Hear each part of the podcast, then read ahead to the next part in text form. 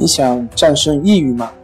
李洪福老师新书《战胜抑郁，教你走出抑郁的方法》，三大疗法，每天一小时，三十天摆脱抑郁，让你全面蜕变。快来读读吧！心情不好，我们聊聊吧。关系五分钟等于放松一整天。大家好，我是心理咨询师杨辉。欢迎关注我们的微信公众账号“重塑心灵心理康复中心”，也可以添加微信 “su 零一一二三四五六七八九”，了解抑郁的解决办法。今天要分享的作品是遗传及成长对抑郁的影响。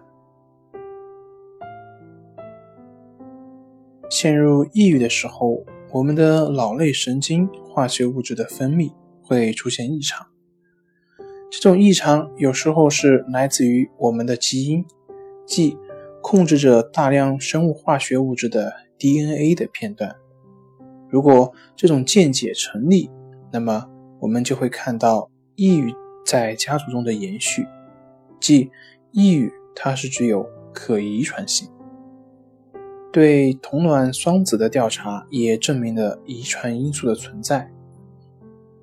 同卵双生子中，如果其中的一个患有抑郁症，那么另一个患有抑郁症的概率则会高于其他人。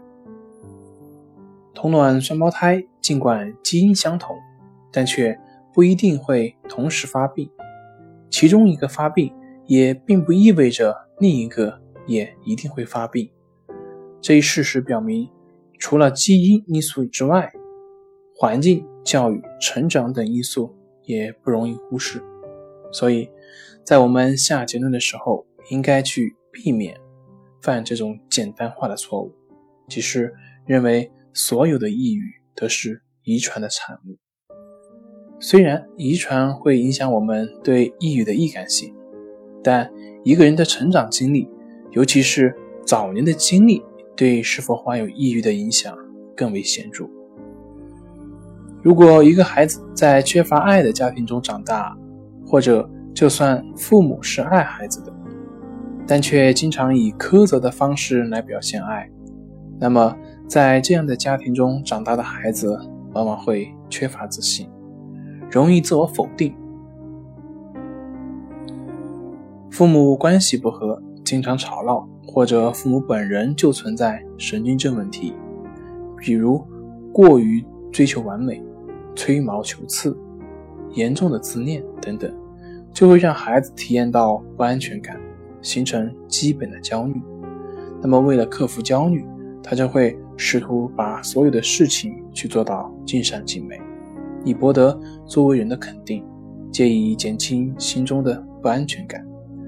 这种扭曲的心理防卫机制一旦形成，就会影响一个人的生活信念及内在的驱力。好了，今天就分享到这里，咱们下回再见。